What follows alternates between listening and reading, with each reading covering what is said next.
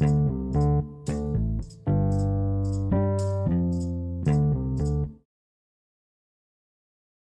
empieza.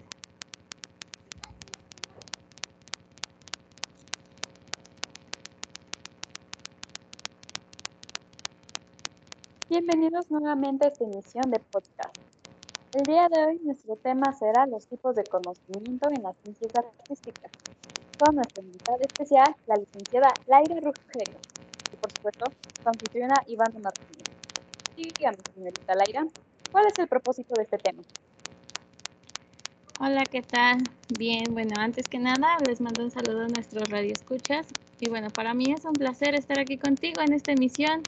El propósito de este tema pues es darle a conocer a todas estas personas que nos escuchan cuáles son los tipos de conocimientos que existen dentro de la enseñanza de las ciencias artísticas. El conocimiento artístico pues es una manifestación de la sensibilidad estética, este no se puede transmitir como tal debido a su alto grado de subjetividad. No todas las personas interpretan de la misma manera el arte. Por ejemplo, pues a mí algo me puede parecer hermoso, mientras que a ti te podría parecer algo aburrido o sin sentido. Lo que sí se puede transmitir o lo que sí se enseña son las técnicas artísticas. Si me permite darle mi opinión, señorita Laira, el arte también es un tipo de comunicación porque realmente expresan los sentimientos, las emociones y los pensamientos a través de las obras, ya sea por medio de pinturas, canciones, esculturas, danzas, entre otras representaciones artísticas. No sé si estés de acuerdo conmigo. Sí, claro, eso es algo que pues no se debe de olvidar mencionar, ¿no? Ya que pues esto ayuda también a que a la hora de crear nuestras estrategias didácticas el alumno pueda promover estas capacidades y más que nada desarrollarlas, ¿no? Mm, sí, estoy de acuerdo, completamente de acuerdo contigo. Y quisiera dejarles una reflexión a mi querido público. Eh, ¿Se puede aprender con el arte? Al final de esta emisión retomaremos este interrogante. ¿Les parece bien? Me parece una buena pregunta la que estás planteando. Pero bien, regresando al tema de los tipos de conocimientos en esta área de las ciencias, pues se puede decir que este conocimiento se distingue en tres tipos. El que se refiere al aprendizaje de técnicas artísticas, las cuales básicamente son pues las que se utilizan para enseñar a cantar, a tocar algún tipo de instrumento, a moldear una escultura, enseñar cómo moldear una escultura entre muchas otras cosas que se pueden hacer interrumpo tantito. Por lo que yo sé, si no mal recuerdo, el segundo está en el campo del análisis de los fenómenos estéticos. Bueno, ¿qué quiere decir con esto? Eh, es una interpretación del significado de las obras artísticas. Como lo mencionabas al inicio sobre la percepción de la belleza, eh, mencionaste acerca de que el arte a ti te puede parecer algo hermoso, mientras que a mí me puede parecer simple y aburrido. También otras personas pues le pueden encontrar el significado a lo que es abstracto y otras personas le pueden encontrar otro significado o incluso verlo sin algún sentido de, ok, esto no, lo entiendo. ¿Qué es lo que el artista quiere reflejar en, esta obra, en esta pintura? Por supuesto, por supuesto que sí, Ivana. estás en lo correcto. Ese sería el segundo tipo de conocimiento artístico. Y bueno, por último, tenemos el que se refiere al posible conocimiento que adquirimos a través del arte. Y te preguntarás a qué se refiere esto, ¿no? Pues básicamente es eh, lo que se puede llegar a aprender en base a los dos conocimientos anteriores, lo que puedes aprender en cuanto a las técnicas y en cuanto a la percepción que estabas mencionando. Tengo una opinión personal en cuanto a estas ciencias y a lo que estamos mencionando. Es sobre la gente que opina que el arte no sirve para nada. Pues esas personas me gustaría preguntarles, eh, ¿qué estuvieron haciendo durante este año y medio de confinamiento? ¿Alguna vez han escuchado música? ¿No cantaron? ¿O acaso no buscaron tutoriales? Realmente, sin el arte, este confinamiento sería más aburrido y más difícil de sobrellevar. Eh, todos aprendemos y hacemos arte aunque no nos demos cuenta.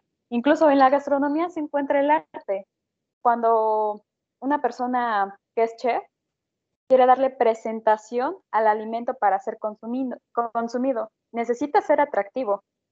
O los pasteleros que combinan la arquitectura con el arte y la repostería. Entonces, todos somos artistas, es algo que llevamos en la sangre.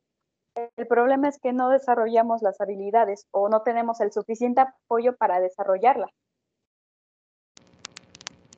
Claro, claro que sí, por supuesto. Y qué bueno que mencionas todo esto porque pues ese es el objetivo de las ciencias artísticas, fomentar en los individuos esa creatividad, esa innovación, la originalidad y la individualidad. Nosotras como futuras pedagogas siento que es un área indispensable a desarrollar, ya que se puede vincular con otras ciencias. Por ejemplo, si fortalecemos su creatividad, eh, en matemáticas también se verá esa creatividad ya a la hora de resolver algún problema, porque le puede dar muchísimas otras opciones que pues a simple vista no, no se podrían, ¿no? Lo que estás mencionando me parece una valiosa aportación. Bien, volviendo a la pregunta que dejamos a reflexión y tomando en cuenta esto que acabas de mencionar, ¿se puede aprender con el arte?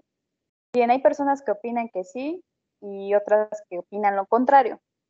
En lo personal, opino que sí se puede porque gracias al arte desarrollamos nuestra creatividad. Podemos ah, eh, relacionar las letras con las figuras.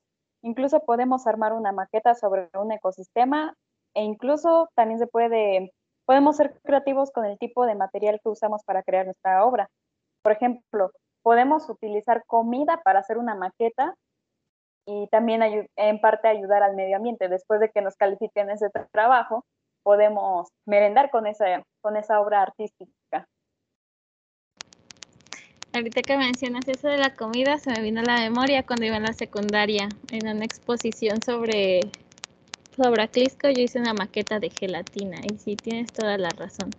Y me parece muy sorprendente cómo hay gente hoy en día que piensa todavía que el arte y las ciencias artísticas no aportan nada a la educación, pero pues cada vez queda más demostrado que son de gran ayuda dentro de la didáctica y a la hora de planear nuestras clases.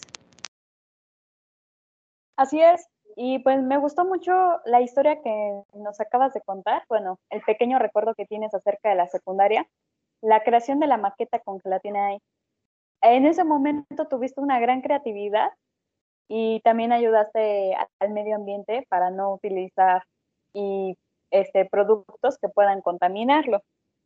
También eh, una deliciosa maqueta, yo creo que sería algo sorprendente para el docente.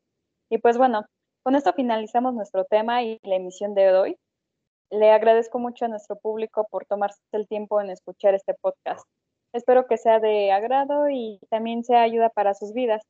Recuerden que si alguien les dice que estudiar arte, que con estudiar el arte van a morir de hambre, al menos morirán felices y no siendo esclavos de su propio trabajo. Me parece un gran consejo el que estás dando, Ivana.